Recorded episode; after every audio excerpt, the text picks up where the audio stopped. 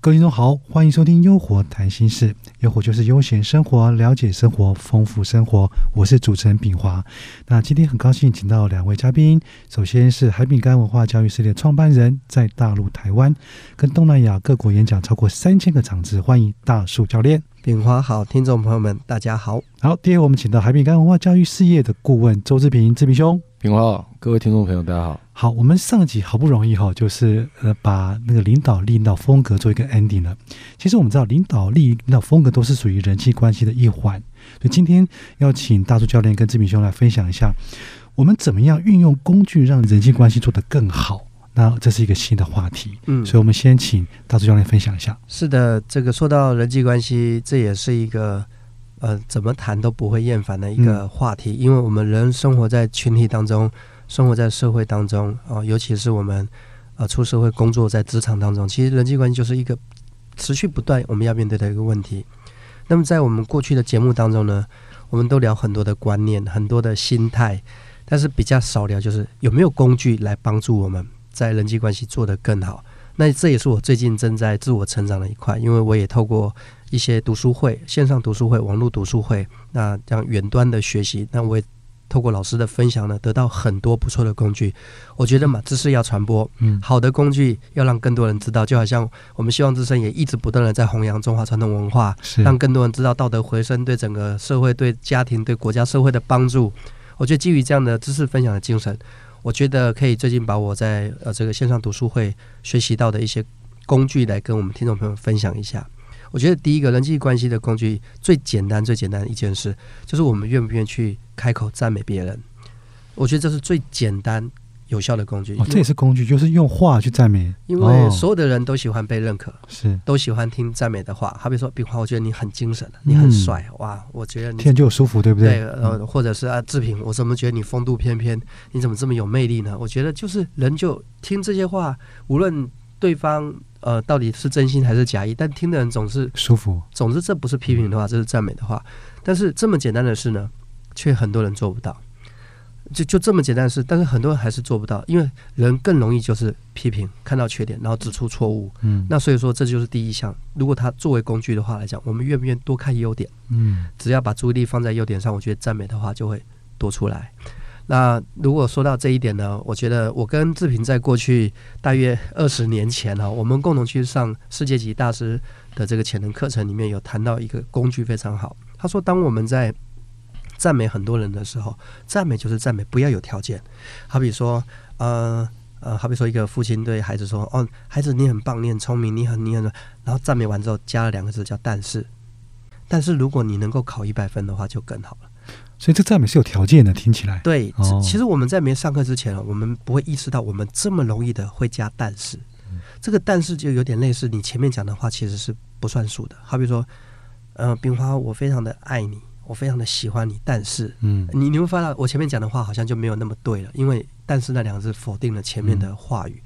那我觉得透过这样的一个一个。我的开头啦，我觉得我我也想 问问志平，你在你的生活当中，你有没有习惯性会，你是会习惯性的知道说，哎。那要赞美就是全然的赞美，不要加但是，还是你会像我一样习惯性的赞美完之后后面加一个但是？我要插个话，因为我记得志平的性格都是讲真话，所以可能就直接跟你讲，很真诚的跟你讲说你的缺点，我不晓会不会赞美。这志平，你如果讲完缺点没有但是的话，杀伤力是蛮强的。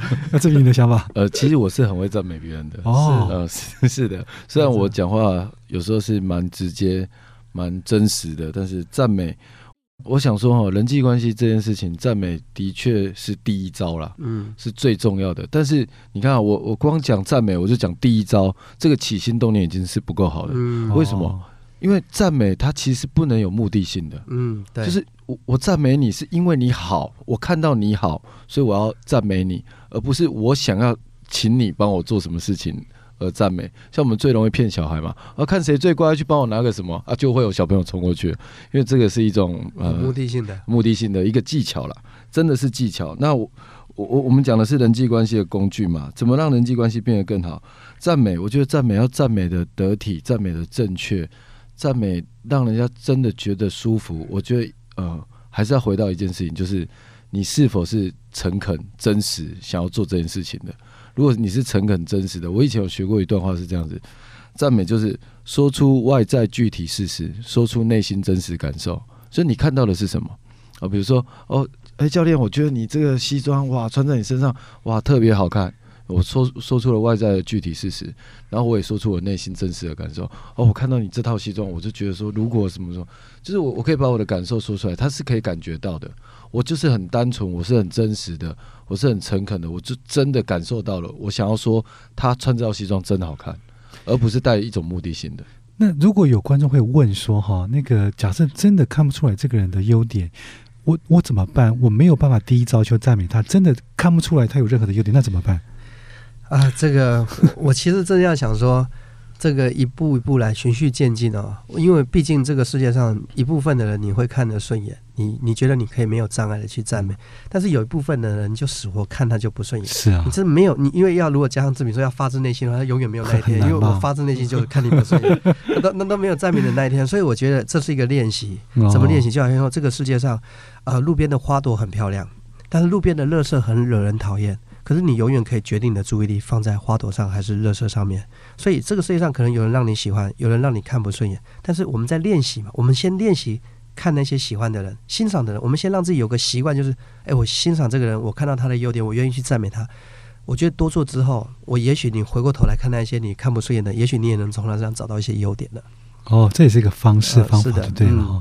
好，是的，如如果是这个部分呢，真的找不到优点，我觉得就要启动第二招了，就是先就不要赞美，因为我觉得有些人他是需要相处的，嗯嗯，很多人他是需要相处、需要时间的，所以不是一开始你就可以喜欢他，可以看到他的优点。我觉得没错，相处过后你可以发现不一样的美好了，然后呃，就是点头微笑、示意、善意，嗯，我觉得就可以得到人际关系的，我觉得就可以往前进了，这是我的想法。对，我相信人真的都有优点，只是暂时还没有发现到。通过相处之后，一定能够发现到对方的优点嘛，对不对？所以古人说：“这个路遥知马力，日久见人心嘛。”哈，就像我们的节目一样，听久就知道我们还是有料的。哇，今天哈，我们先先分享了呃，第一个运用人际关系的工具就赞美，对不对？哈，这是我们第一个方式。好，那未来还还有很多的料，还有很多的内容要跟大家分享。